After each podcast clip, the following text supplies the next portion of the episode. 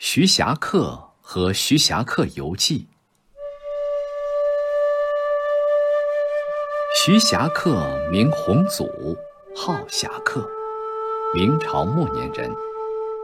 生于一五八七年，卒于一六四一年，是我国历史上伟大的地理学家。徐霞客是江苏江阴人，家住南阳齐。他的先人曾有中科举做大官的，他家是封建社会里的所谓世家。到了侠客父亲尤勉在世的时候，家道已经没落下来。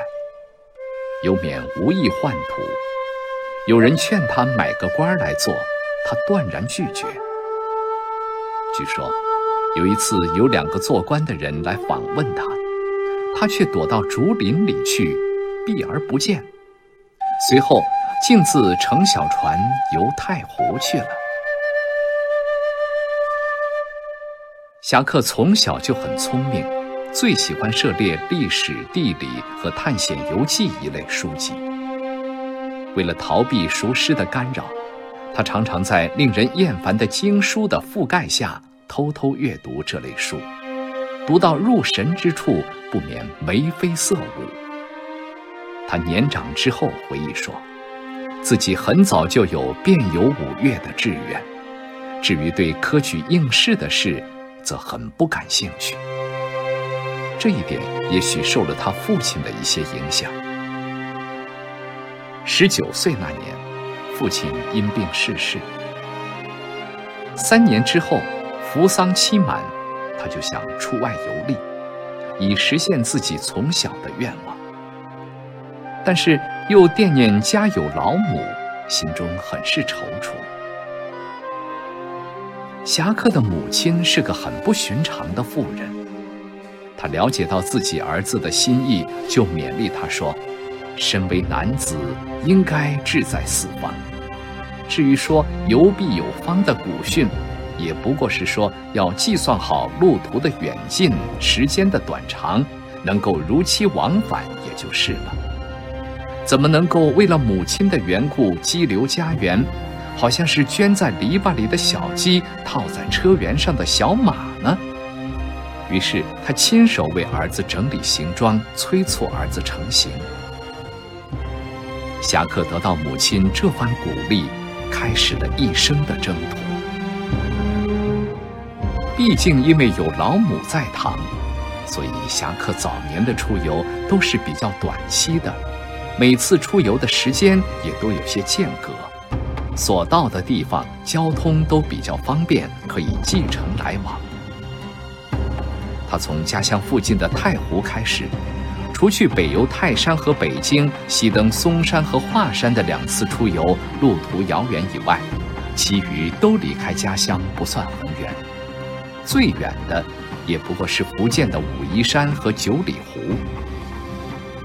在这期间，侠客每次游罢归来，总要把异地风光和旅途见闻一五一十地向母亲细说一番。母亲听了也引以为极大乐趣。后来，母亲年事渐高，侠客虽有继续远游的计划，但一时不打算外出。母亲晓得了，却很不以为然。对他说：“我虽然年已老迈，但是饭量还很好，身体也很结实，你用不着惦记我。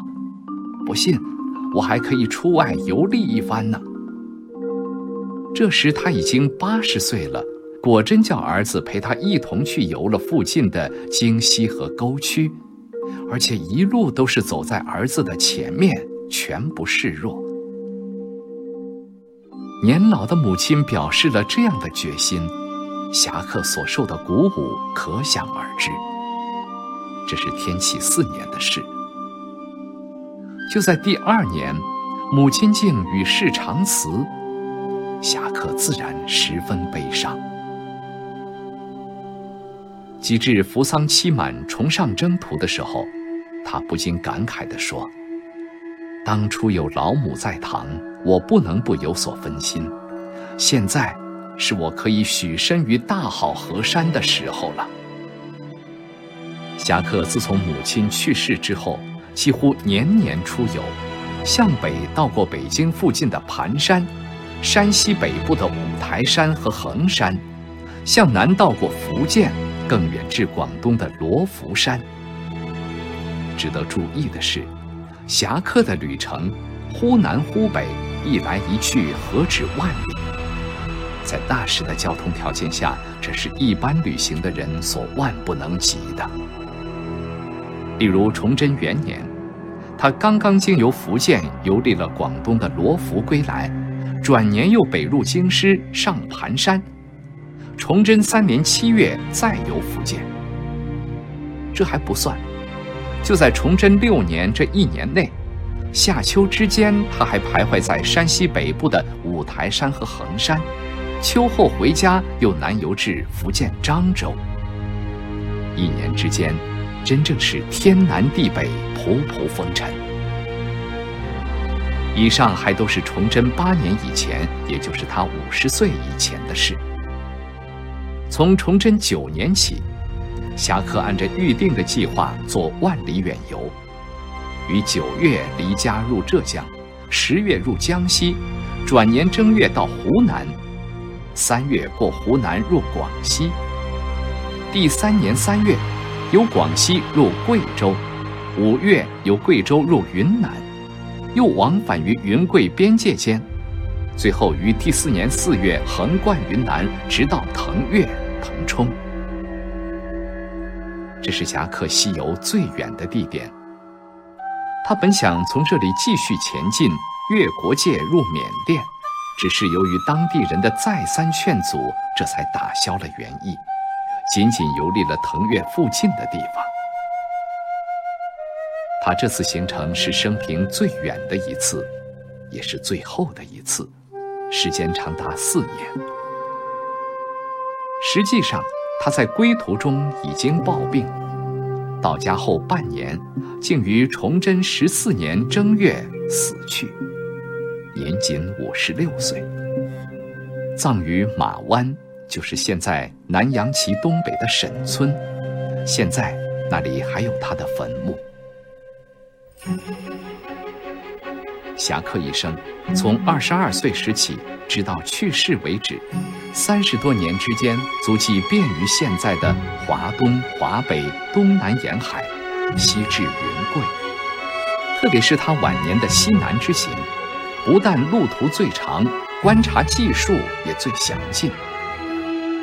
除去特殊情况外，他在旅途中都坚持把每天的经历与观察所得随手记载下来。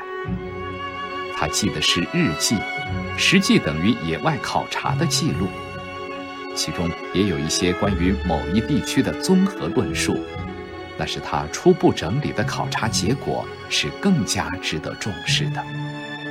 没有做过野外考察工作的人，很难认识到这些逐日的记录来之不易。侠客出游，主要是依靠自己徒步跋涉，而他所到之处又多是人迹罕至的地方，登危崖、立绝壁、涉洪流、探洞穴，冒狂风暴雨、行丛林绝境，有时真正是出生入死。更常常要忍饥耐寒。至于人世的挫折，如遇到绝粮的事，那就更不必说了。但是无论在何种情况下，侠客在一日行程的终了，总要把当日经历与观察所得记录下来。有时日行百余里，到晚上还要在微垣破壁之下点起油灯进行写作。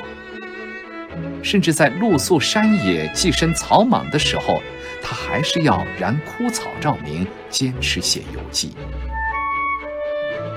侠客在旅途中以日记题材所写的这些记录，在他去世的时候还只是一些初稿，没有编订成册。最不幸的是，在侠客死后三年，清兵入关南下，当地人民遭到了残酷的杀戮。侠客长子死难，徐侠客的日记原稿也散佚。世间虽有数种抄本流传，但也多有残缺。最后，幸亏侠客幼子徐继苦心收集，才辗转求得已被妄加涂抹的缺本。借着日光的影子照出原文，大体上恢复了原来的面貌，然后刊刻成书。这就是现行的《徐霞客游记》。《徐霞客游记》具有很高的文学价值，不仅篇幅之宏大，内容之丰富是以前任何游记无法比拟的，而且模景抒情都有独到之处。《徐霞客游记》又有很高的科学价值，以实地考察所得，纠正了古代地理书籍的一些谬误，也有许多新的发现。如书中关于石灰岩地貌的考察，比欧洲人早一个多世纪，在这方面是世界上最早的文献。更多课文，请关注微信公众号。中国之声。